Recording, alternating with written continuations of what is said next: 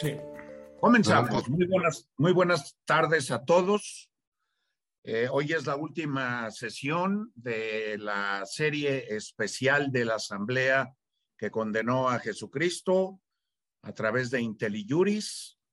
Y entonces quiero enviar un abrazo a quien me invitó a estas pláticas y quiero enviar un especial abrazo también a Monterrey, a Monterrey, Nuevo León, la Sultana del Norte, donde también me están escuchando.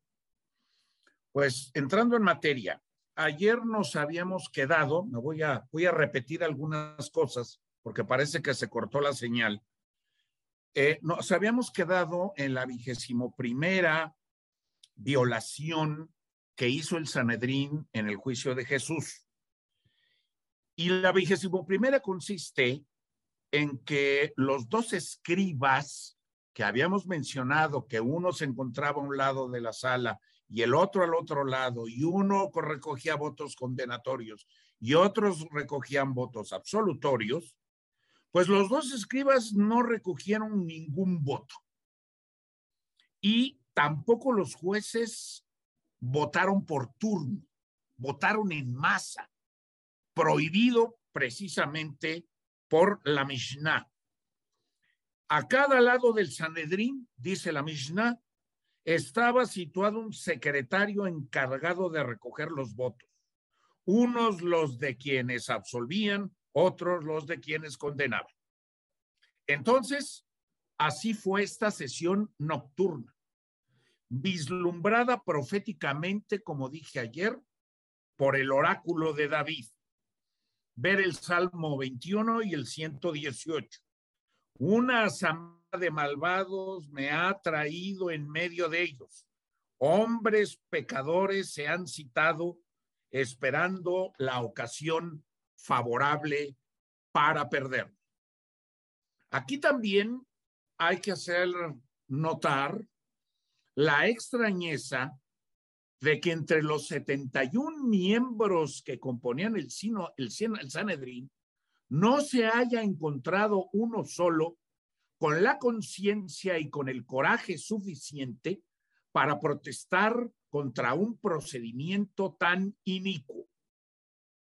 Es porque todos los que tomaron parte en esta decisión eran adictos a Caifás y además eran tan corruptos como él.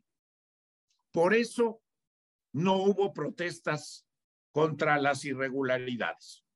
Pero decía yo el día de ayer, tampoco de manera desafortunada para Jesucristo se levantó una voz en favor de la defensa.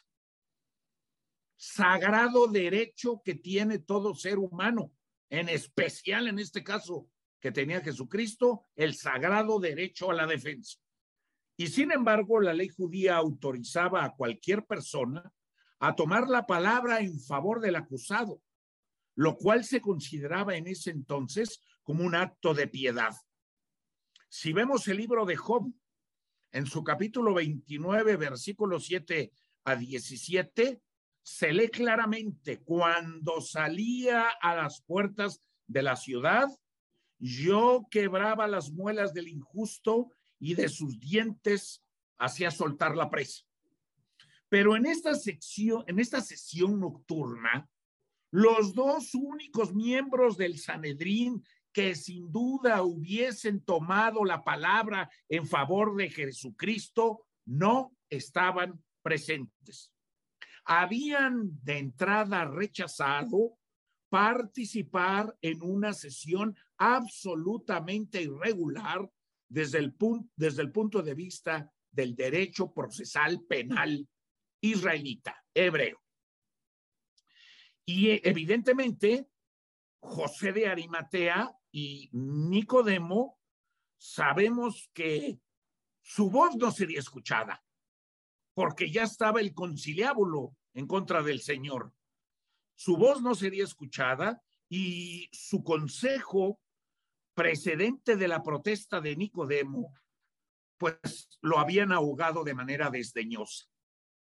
Ambos se habían cuidado de mantenerse al margen de los designios, y de los actos del Sanedrín precisamente en este asunto. El Evangelio lo dice expresamente de José de Arimatea.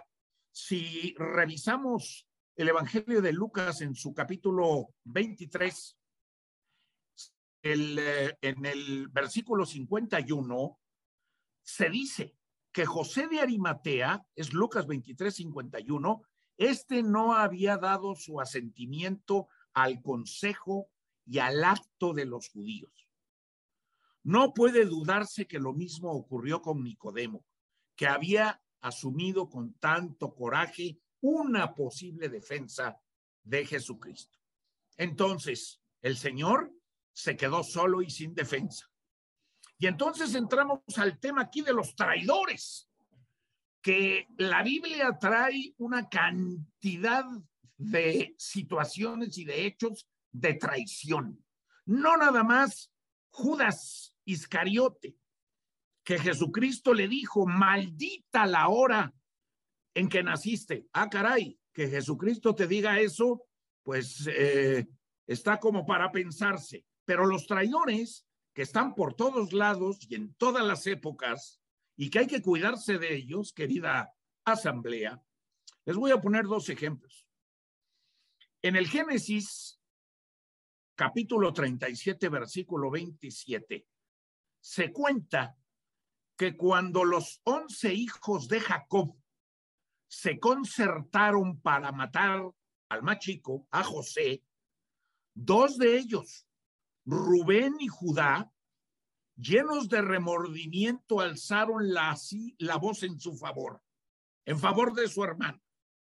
Vamos a vendérselo a los ismaelitas y no pongamos en él nuestras manos, a matarlo, ya que hermano nuestro y carne nuestra es. Ahí hay un ejemplo clarísimo, ¿verdad? De la traición. Otro ejemplo que viene en los salmos, el Salmo 15, perdón, que viene, perdón, en el libro de Samuel, en el capítulo 15, versículo 32 y en el capítulo 17, versículos de 1 a 14.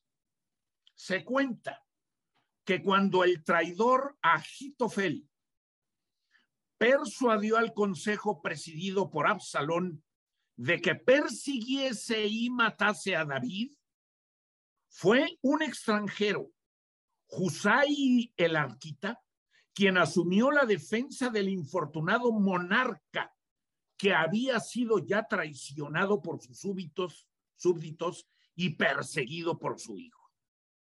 Qué terrible y qué vergonzosa es la traición.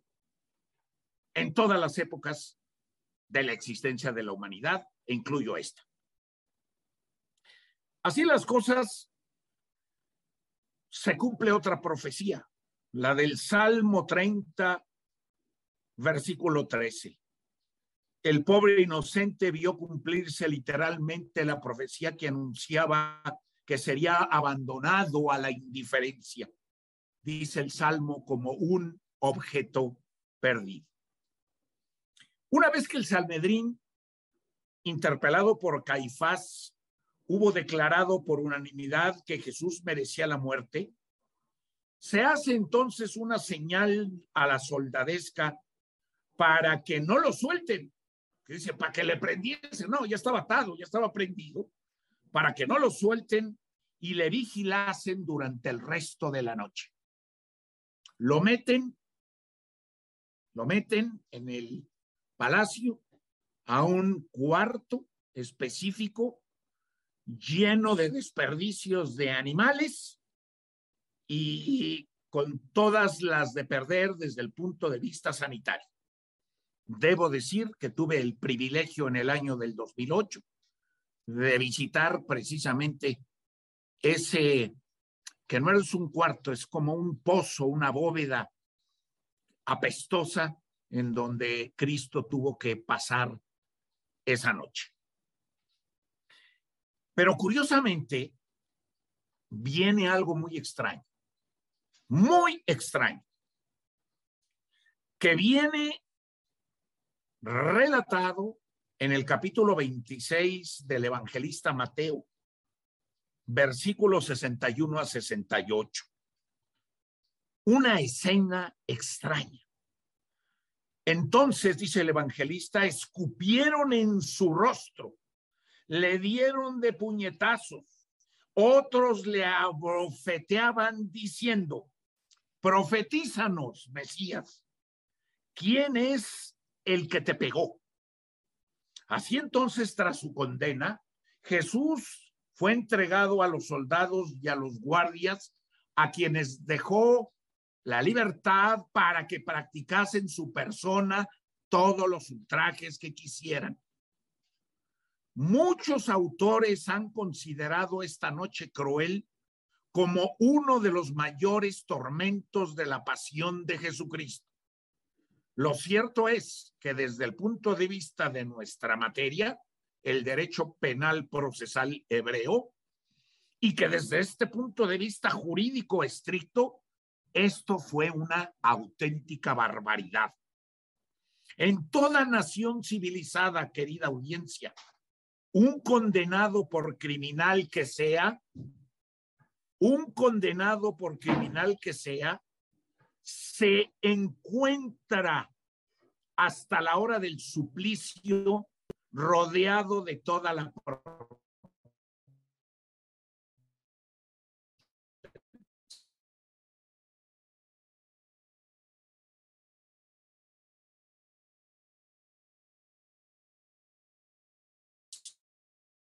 de la soldadesca o de los soldados. Jamás se vio excesos que rechaza no solo la justicia, sino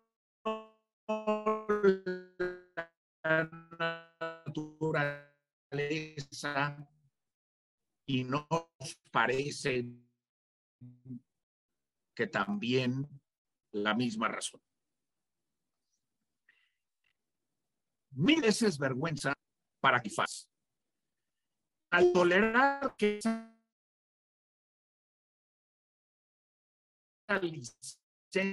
y esas vacaciones fue a aquella persona de Sansón. Esto viene en el libro de los jueces, en el capítulo 16, versículo 25. Y así como Sansón, que era su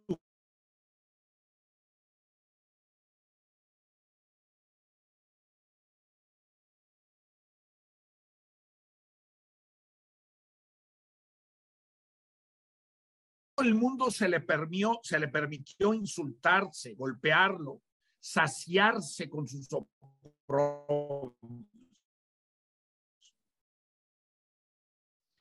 Pero a la hora en que todas estas cosas sucedían, en que todas estas cosas pasaban, se estaba cumpliendo otra de las profecías que viene en el libro de Job, versículo 11, y también Job 30, versículo 10. Se había profetizado, han abierto contra mí su boca, afrentosamente han abofeteado mis mejillas. A unas se han amotinado contra mí, abomínenme, se han alejado de mí y no se retraen de escupirme la cara. Vamos a pasar entonces a la regularidad jurídica de la sesión de la mañana. Nos basamos en Mateo capítulo 26, versículo 1, en Marcos capítulo, perdón, Marcos 15, versículo 1, y en Lucas 22, versículo 66. ¿Qué nos dicen los evangelistas? Que llegado el amanecer, tomaron consejo todos los sumos sacerdotes y los ancianos del pueblo contra Jesús a efecto de darle muerte. Y habiéndole atado, le llevaron y entregaron a Poncio Pilato, el procurador romano. ¿Por qué? Pues es muy sencillo, audiencia. Porque Caifás y los miembros del Sanedrín tenían el máximo interés en impedir que el procedimiento nocturno y la condena dictada contra Jesucristo tuviese alguna sombra de nulidad, cuando el juicio era absolutamente nulo de entrada. Así las cosas, como hemos visto, ya se habían cometido escandalosas irregularidades. Pero Caifás y compañía tenían miedo de que pudiera levantarse de golpe embarazosas protestas populares. Por otra parte, les venía muy bien conseguir, mediante una nueva confesión del condenado, una prueba aún más perentoria de su pretendida blasfemia y dar a conocer toda la solemnidad posible a su condena. En consecuencia, el Sanedrín se reunió de nuevo en la mañana. ¿Para qué? Para tomar consejo contra Jesús a efecto de darle muerte. Pero aquí hay una observación muy importante, pero cuidado. No se trató entonces en modo alguno de revisar la sentencia pronunciada la víspera. Jesús está condenado, condenado sin remisión. Se trata entonces únicamente de entregarle a la muerte con unas formalidades y ojo, con un aparato jurídico capaz de imponerse al pueblo. Se estaba buscando entonces una formalidad jurídica, pero lejos de volver a la legalidad, se van a agravar las infracciones de la víspera con nuevas infracciones de la mañana. En primer lugar, el Sanedrín se reunió al amanecer en cuanto se hizo de día. Esto se lee en Marcos capítulo 15, versículo 1 y en Lucas 22, versículo 66. Esta precipitación que supone, supone una vigésimo segunda irregularidad porque le estaba prohibido al Sanedrín convocarse antes de qué, ya lo hemos visto, antes de realizar el sacrificio de la mañana. El Talmud de Jerusalén, en el Tratado del Sanedrín, claramente dice, se reunían desde el sacrificio matutino hasta el sacrificio vespertino. Entonces, al reunirse en cuanto salió el sol, los jueces de Jesucristo no esperaron a que se realizase el sacrificio, puesto que los preparativos del sacrificio comenzaban justo al alba y luego era precisa una hora posterior para que la víctima pudiera ser inmolada, despellejada, ofrecida y consumida con las oraciones acostumbradas. Así pues, fue una hora indebida para que el Sanedrín comenzase la sesión. Esta es otra violación flagrante. Además, es ya el gran día de Pascua, durante el cual está escrupulosamente prohibido todo juicio. Porque si estaba prohibido juzgar en día sábado, desde la Mishnah, y lo hemos visto, no se juzgue ni en día sábado ni en día de fiesta, pues con mayor motivo esta prohibición era vinculante en un día tan solemne como el de la Pascua. Por tanto, encontramos aquí una vigésimo tercera irregularidad. Uno de los padres de la iglesia, Orígenes, que es uno de los comentaristas más célebres de la Biblia, recordando las palabras del Señor a los judíos contemporáneos, le cita Isaías en su capítulo 1, versículo 14. Vuestros novilunios y vuestras solemnidades odia mi alma. Se me han hecho carga y estoy cansado de soportarlo. Proféticamente Dios afirmó que odiaba las fiestas de la sinagoga, que al entregar a Jesús a la muerte el mismo día de Pascua, los judíos estaban cometiendo un crimen graviora, un altísimo y gravísimo crimen. Pero viene un nuevo y sumario interrogatorio, interrogatorio de Jesús. Entonces, viendo a Lucas en el capítulo 22, versículos 66 y 67, se cita. Y le llevaron a su Sanedrín y decían, si tú eres el Mesías, dínoslo. Es preciso entonces constatar una vez más que el sistema procesal hebraico ya se había abandonado por completo. Ya no se esfuerzan en buscar y provocar falsos testimonios. Ya no se invocan contra Jesucristo palabras que él no ha pronunciado. Porque este procedimiento ya fracasó en la víspera. Y el Sanedín sabía muy bien que volviendo a este procedimiento no tendría triunfo su objetivo. Sabe también el Sanedrín que Jesús no mentiría ni a sí mismo ni a los demás y que preguntándole una segunda vez si él es el Cristo, en su respuesta encontrará cómo confirmar la sentencia de condenación. Pero Jesús les respondió, según Lucas capítulo 22, versículos 67 al 69. Dijo Jesús, si os lo digo, no me creeréis. Y si por otra parte os interrogare, no me responderáis. No obstante, a partir de esta hora, estará el Hijo del Hombre sentado a la diestra del poder de Dios una declaración avasalladora en donde les dice, sí, yo soy el Hijo de Dios y en unas horas estaré sentado a la diestra del Padre.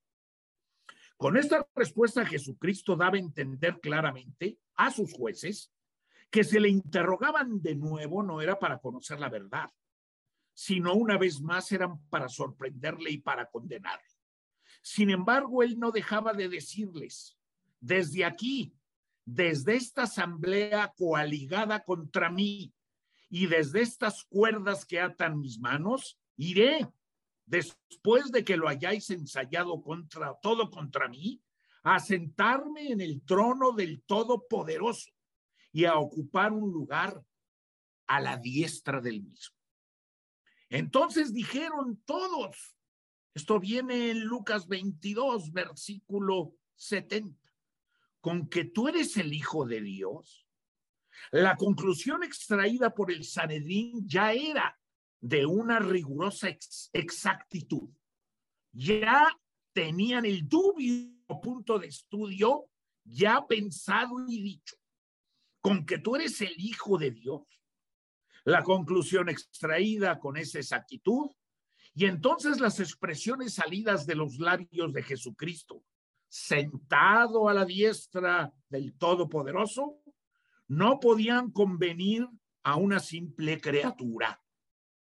De esta forma, todos los jueces comprendieron perfectamente que al decir que le verían sentado a la diestra del poder de Dios, Jesucristo se estaba atribuyendo el mismo honor, el mismo poder, la misma majestad y en consecuencia la misma naturaleza que Dios mismo.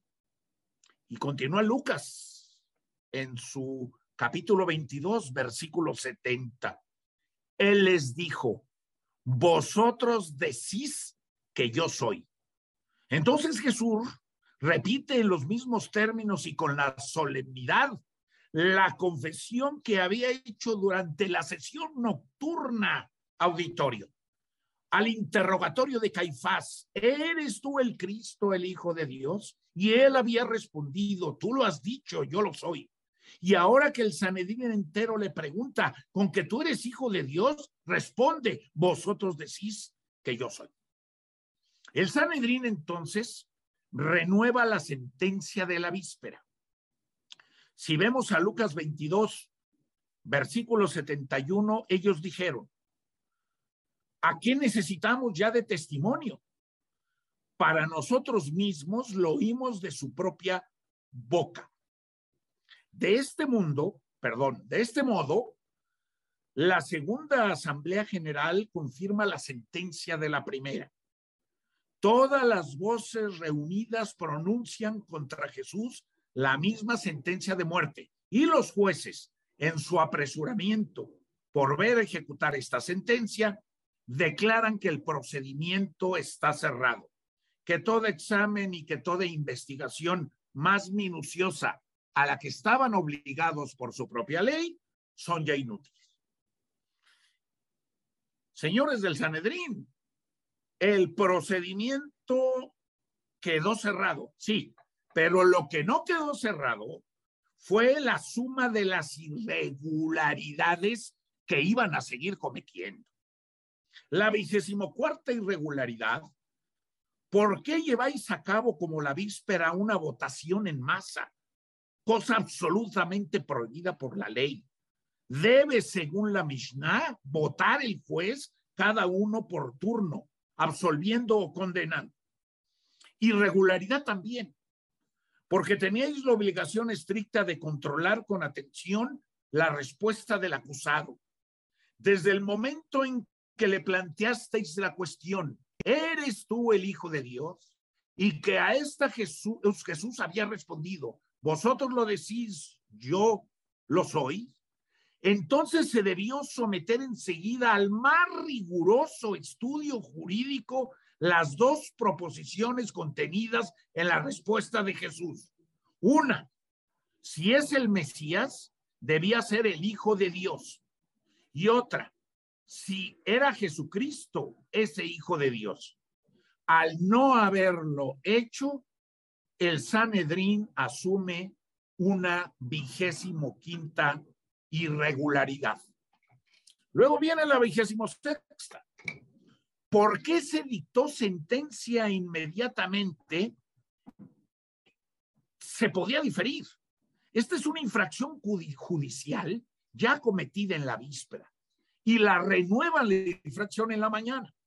Para revestirse de una forma regular, la sentencia debió haberse retrasado hasta el sábado por la mañana.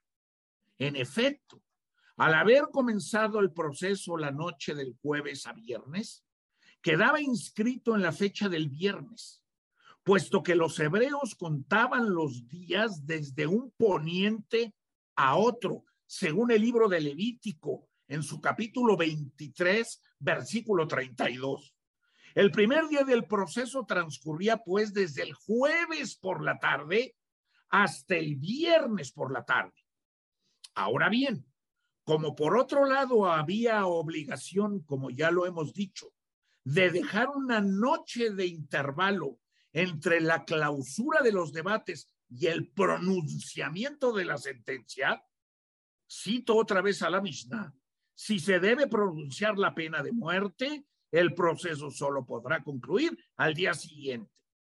Se sigue entonces, ojo, que no era ni el jueves por la tarde, ni el viernes por la mañana, ni siquiera el viernes por la tarde sino únicamente el sábado por la mañana, cuando la sentencia podía dictarse en forma legal. Entonces tenemos ya aquí 26 irregularidades.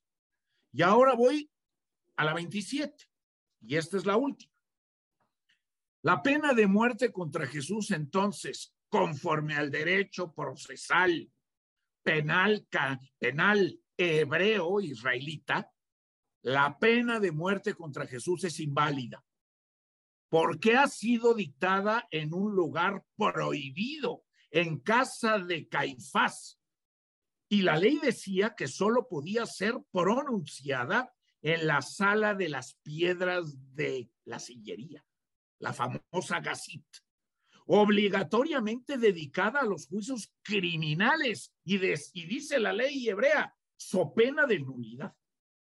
Entonces, viendo el Talmud de Babilonia y viendo a Maimónides en el, en el Tratado del Sanedrín, se puede decir que solo podía haber sentencia capital si el Sanedrín se reunía en su lugar.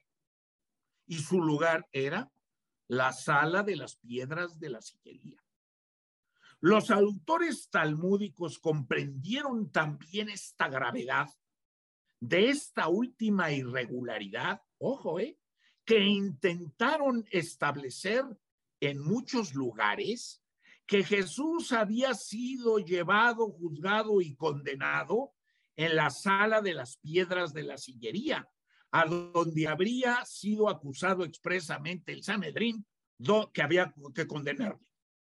Así se lee entonces en las llamadas adiciones del Talmud de Babilonia en el Tratado del Sanedrín. Decía, hay que señalar que cada vez que la necesidad de una causa lo exigía, el Sanedrín acudía a la sala Gasit o de la piedra de sillería, como lo hizo en el caso de Jesús y otros parecidos. Ya le metieron mano, ya le borraron ahí, ya le acomodaron a su propia conveniencia, porque nada demuestra en la historia, querida asamblea, que esta adición del Talmud sea verdad. Irregularidad número 27. Así las cosas. Esto se ha tomado como una suposición más que ridícula, imaginada a modo de disculpa seis siglos después del hecho. Seis siglos después del hecho. Porque la verdad histórica estaba ya abundantemente establecida en los evangelios y confirmada por el informe de testigos oculares. Perdón.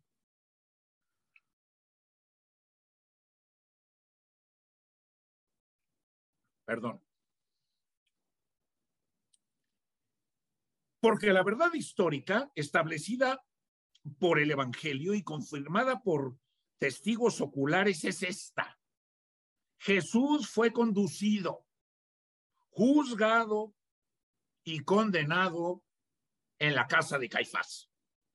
Y nada borrará ni desmentirá jamás estas breves pero perentorias palabras del apóstol San Juan que vienen en el capítulo 18, versículo 28. Llevaron a Jesús desde casa de Caifás hasta el pretorio de Pilato. Y ahora pues ya está conseguido. Cristo ha sido condenado. Los sacerdotes, los escribas, los ancianos se precipitan desde sus asientos y volviendo a atar a la víctima, van a llevarla tumultuariamente, como una multitud, a casa de Pilatos. ¿Para qué? Para que el procurador ratificara la sentencia y le hiciera ejecutar. Mejor prueba de lo que acabo de mencionar viene en Mateo 27, versículo 2, Marcos capítulo 15, versículo 1, Lucas capítulo 23, versículo 1, Juan capítulo 18, versículo 28. Entonces, muchas y conmovedores y conmovedoras situaciones y cosas podrían resaltarse sobre la parte de culpabilidad que la multitud, por su parte, va a asumir al reclamar, instigada por los sacerdotes y los escribas, la muerte inmediata de Jesucristo.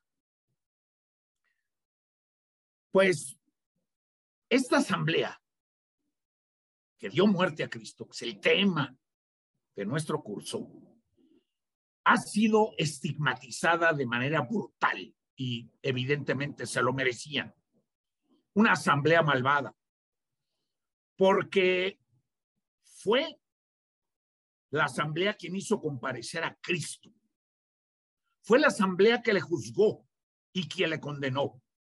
Fue la residencia de Caifás donde el Sanedín se reunió fue el antro y la fuente ponzoñada de toda injusticia. Las barbaridades del pretorio no fueron sino sus consecuencias. Entonces es al Sanedrín israelita cuyas personas y cuyos actos se han estudiado en estas cinco clases, al que hay que juzgar de manera imprescindible y de forma definitiva. Es más, si podemos sacar algunas conclusiones, hasta los historiadores judíos condenaron precisamente el juicio a Jesucristo. Hay autores judíos que condenan el juicio a Jesucristo. ¿Por qué? Porque esta sala de lo criminal se nos ha presentado como un conjunto de hombres en su mayoría indignos de las funciones que desempeñaban. No tenían piedad, no tenían rectitud, no tenían moralidad y tenían conciencia de que estaban violando precisamente el derecho procesal penal hebreo. En sus actos, en su forma de proceder, ya constatamos las barbaridades sin nombre.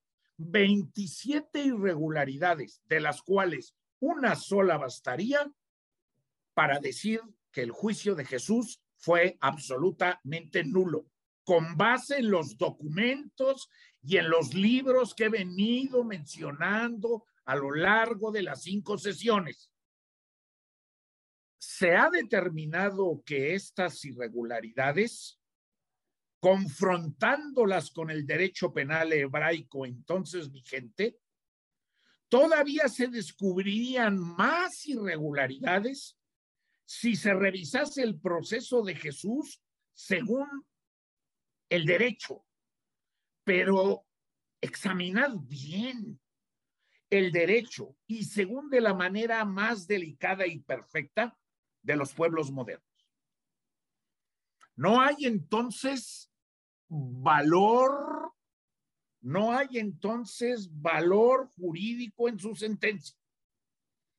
Y aquí hay que decirles a los israelitas, tal es, oh israelitas, la opinión que emitimos y que emitirá con nosotros todo espíritu sincero y toda conciencia honesta tras haber reflexionado sobre toda esta argumentación que hemos dado desde la semana pasada.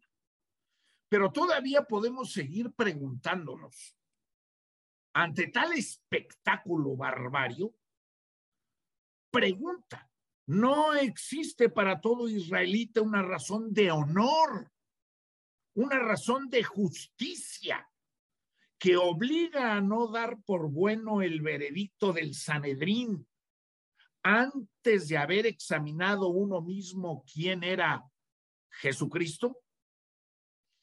Sin duda, Jesucristo no era un hombre común y corriente, un hombre de a pie como todos y cada uno de nosotros sin duda no es un hombre normal. Y la prueba es el extraño procedimiento que se siguió contra él.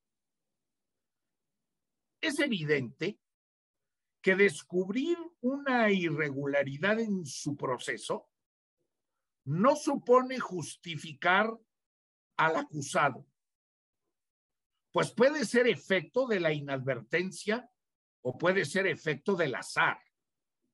Pero en cuanto a toda la trama de un procedimiento, cuando desde el principio hasta el final de una sesión judicial uno ve desarrollarse y sucederse una tras otra, querida audiencia, 27 irregularidades, todas ellas graviora, graves, escandalosas, consentidas con terquedad, pues esto no es una prueba, ¿no? ¿Acaso no es una prueba de que el acusado víctima de tales procedimientos era una persona especial? ¿Era una persona distinta a ti y a mí? ¿Quién era, pues, este extraño acusado? Porque si leemos en Mateo capítulo 21, versículo 10, ¿quién es este? Así lo dice Mateo. ¿eh? ¿Quién es este? Pues este es el día en que entró triunfante en Jerusalén, cinco días antes de este viciado proceso. Venían judíos de lejos, ¿para qué? Hombre, para asistir a la Pascua, a las fiestas de la Pascua. ¿Y de dónde venían todos los judíos? Venían del país de los partos, venían del país de los medos, venían del país de Persia, de Mesopotamia, del Ponto, de la Frigia, de todas las llanuras conocidas de Asia, de los confines de Libia, de Creta, de Sirenaica, de Egipto, de Arabia y de Roma. Pues esos judíos, ante el espectáculo de su triunfo cuando entró el Domingo de Ramos y del entusiasmo popular, cada uno de esos judíos que llegaban de toda Asia se preguntaron cada uno en su propia lengua, ¿quién es este? Lo que nos dice Mateo en su capítulo 21, versículo décimo. Entonces, el espectáculo de la injusticia, señores israelitas, más aún que el del triunfo, exige hoy que se planteen con honestidad esta cuestión. ¿Quién es este contra el cual violó el Sanedrín toda justicia? Había que investigar si a lo largo de las decisiones del Sanedrín de aquella época, contra algún condenado a muerte, se violaran 27 veces la ley judía. Pues no, nada más fue en el caso de Cristo. Por lo menos eso es lo que se tiene hasta hoy conocido. ¿Quién es este que solo dulzura opuso a la violencia de sus jueces? ¿Quién es este que bebió el agua amarga del cedrón como David y que fue vendido como José? a veintitantos siglos de distancia, a veintiún siglos de distancia, una vez apagado el tumulto y extinguidas las pasiones, cualquier leal israelita puede fácilmente resolver esta cuestión con la Biblia en la mano, con lo que se ha citado del Antiguo y del Nuevo Testamento. En cuanto a nosotros, que no somos judíos o que no tenemos la religión y la práctica de la religión judía, en cuanto a nosotros, según la carne, hace muchos años que sabemos quién es Él, pero jamás volveremos sin profunda emoción nuestros ojos y nuestros corazones hacia esa página de nuestra Biblia inspirada que nos vais a permitir colocar ante vuestros ojos. Entonces, tanto para los israelitas como para el católico, como para el de la religión que se quiera, hay que meditar toda esta situación procesal y toda esta parte histórica que tanto estamos alegando. La Biblia revelará quién era él, el condenado por el Sanedrín. Al mismo tiempo, la propia Biblia os hará conocer cuál debe ser aquí, en nuestro mundo, el último acto del pueblo judío antes de entrar con sus tribus y sus familias en la tierra prometida de la iglesia. Y más tarde, en la tierra prometida de la eternidad. Hay otra cita en Zacarías, capítulo 12, versículos 8 a 14 y capítulo 13, versículos 6 a 9. Cito, en aquel día protegerá Yahvé a los habitantes de Jerusalén. El más vacilante entre ellos llegará a ser a la sazón como David, y la casa de David, cabeza de ellos como Dios. Y derramaré sobre la casa de David y sobre el habitante de Jerusalén espíritu de favor y de, y de plegaria. Y contemplarán a aquel a quien traspasaron. Y plañirán por el cual suele plañirse por el Hijo único. Y se hará duelo amargo por él como, hacer, como suele hacerse por un primogénito. Y plañirá la tierra, cada familia por separado la familia de la casa de David aparte y sus mujeres aparte, la familia de la casa de Natán aparte y sus mujeres aparte, la familia de la casa de Leví aparte y sus mujeres aparte, la familia de la casa de Simí aparte y sus mujeres aparte. Todos los linajes restantes, linaje por linaje aparte y sus mujeres por separado. Entonces continúa Zacarías. Diránle entonces, ¿qué significan esas heridas en tus manos? ¿Por qué fue, fui herido en casa de mis amigos? Se contestará, Él, el Cristo, invocará mi nombre y yo le atenderé y diré, tú eres mi pueblo. Y él dirá, Yahvé es mi Dios.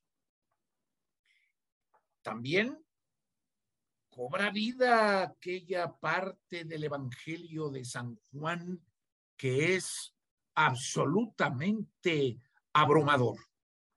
Y es absolutamente abrumador porque dice que la palabra ilumina a todo hombre que llega a esta tierra. La palabra, el verbo. Jesús ilumina a todo hombre que llega a esta tierra. Pero uno más abrumador todavía es un versículo que indica que Él llegó y los suyos no lo recibieron. Él llegó y los suyos no lo recibieron. ¿Qué clase de huéspedes somos? ¿O eran ellos? Y somos nosotros. ¿Qué clase de huéspedes? Ante estas descripciones, ante estos diálogos, ante estas llagas en las manos y en los pies de Jesucristo, ¿Quién de vosotros, oh israelitas, no reconocerá si obra de buena fe y si la gracia se digna alcanzarle al hombre Dios condenado por el Sanedrín? Porque las escrituras os dicen su nombre, era el Mesías, el Señor, y nuestros padres no le conocieron, no lo recibieron, no lo aceptaron pero sus hijos la reconocerán un día. Y cada uno de ellos dirá, como dijo el apóstol, Señor mío y Dios mío.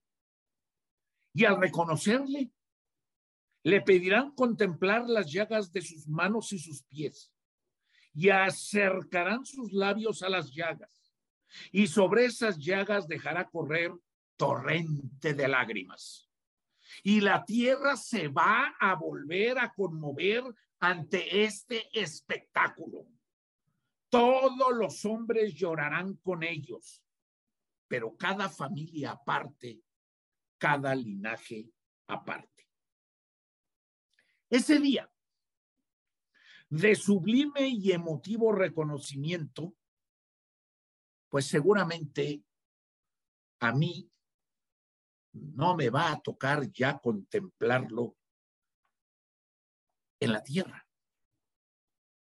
Quizá su servidor ya la habrá abandonado mucho tiempo antes. Pero si se me concede desde lo alto, en donde Dios me coloque, en donde Dios quiere que esté, nos hará la gracia de recibirnos. Y podremos entonces unirnos a nuestro pueblo convertido y arrepentido. Y en el cielo ya no habrá lágrimas. Y por eso pediremos prestadas las lágrimas para ofrecerlas a Dios, las lágrimas de nuestros hermanos. De la casa de David, de la casa de Natán, de la casa de Leví, de la casa de Simí, cuando resplandezca el día de ese sollozo. ¿Qué significan esas heridas en tus manos?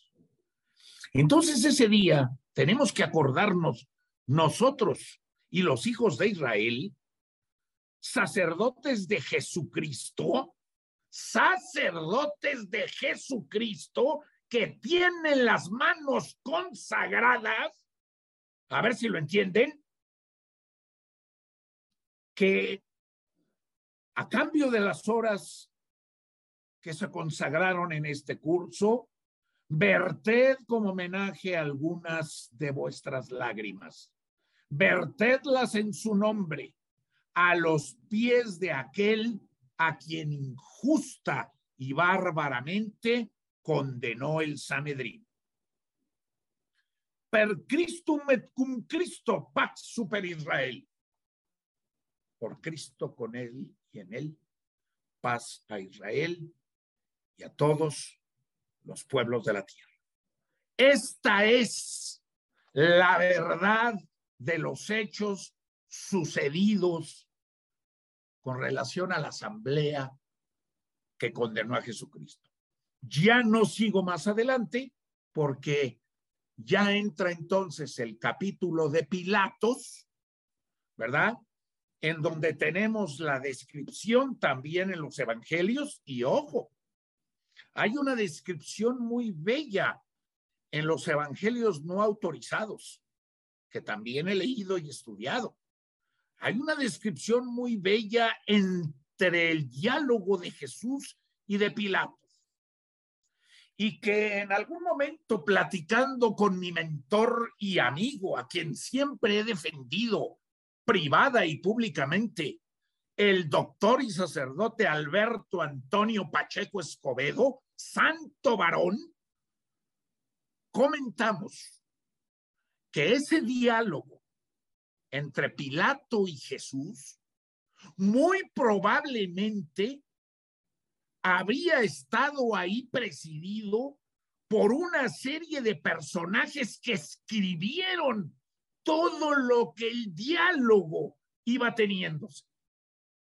Porque nadie se cree que el diálogo en duración fue únicamente, como lo dice el Evangelio autorizado, rápidamente, rápidamente. No hay lugar prácticamente ni a media hora. Y yo creo que el procurador romano y la figura de Jesús dialogaron, pues, por mucho más tiempo, por mucho más tiempo. Y bueno, hay que también, sin cerrarse, leer a los apócrifos, porque en uno de los apócrifos viene ese diálogo que es sumamente interesante, pero que desafortunadamente no está autorizado por la Iglesia Católica Apostólica y Romana. Pues eh, eh, con esto termino estas cinco sesiones muy agradecido a IntelliJuris, muy agradecido a José Ramón Cosío, muy agradecido a Sergio López Ayón, muy agradecido a Salvador Navagomar, muy agradecido a Francisco Javier Acuña Llamas y muy agradecido a todo el equipo de IntelliJuris que ya me pidió a través de Salvador Nava que fuera parte de ellos y que ya formo parte de ellos eh, con distintas actividades. Y a mi querida asamblea, eh, pues les dejo la reflexión de que se ha dicho. Habría que pedirle a el maestro Pérez de Hacha que les mande pues las grabaciones de todo lo que se dijo a sus correos electrónicos, porque este es un tema hoy que estamos muy cerca de volverlo a revivir en la Semana Santa y en la Semana de Pascua. Y que qué bueno que se me dio la oportunidad de estas fechas para recordar la pasión y el sufrimiento de nuestro Señor Jesucristo por culpa del Sanedrín. Un abrazo cordial a todos. Muchas gracias por su atención y estoy a sus órdenes en el siguiente correo electrónico. Juan Pablo Alcocer, una sola palabra con minúsculas, Juan Pablo Alcocer, arroba gmail.com. Arroba gmail.com. Si quieren ahí hacer preguntas o investigar sobre cuestiones bibliográficas o que yo les dé alguna opinión dentro de mis limitaciones, grandes limitaciones, bueno, pues ya nos pondremos en contacto. Un provecho, buenas tardes y sí me atrevo a decirles que Dios nos bendiga a todos. Hasta luego.